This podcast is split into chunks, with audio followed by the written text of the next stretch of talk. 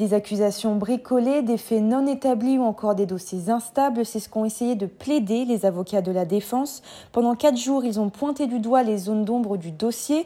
Ce ne sont même pas des zones d'ombre, ce sont des gouffres, a plaidé maître Christian Saint-Palais, avocat d'un accusé risquant 17 ans de prison. Des zones d'ombre que le parquet national antiterroriste avait soulignées dans son réquisitoire.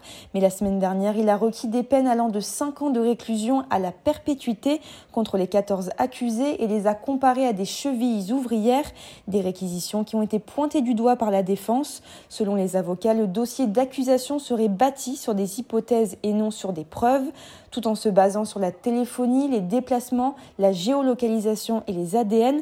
Les avocats de la défense ont tour à tour démontré que leurs clients n'avaient jamais été au courant des projets d'attentat, qu'ils ont parfois commis un délit de droit commun mais pas en lien avec une association terroriste, ou encore que certains accusés n'avaient jamais rencontré les auteurs des attentats.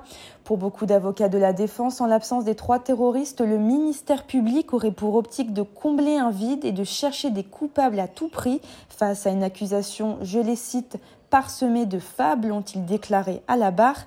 Aujourd'hui, les plaidoiries de la défense s'achèvent et seront suivies de la parole des accusés. Demain, la Cour se retirera pour délibérer et rendra son verdict mercredi.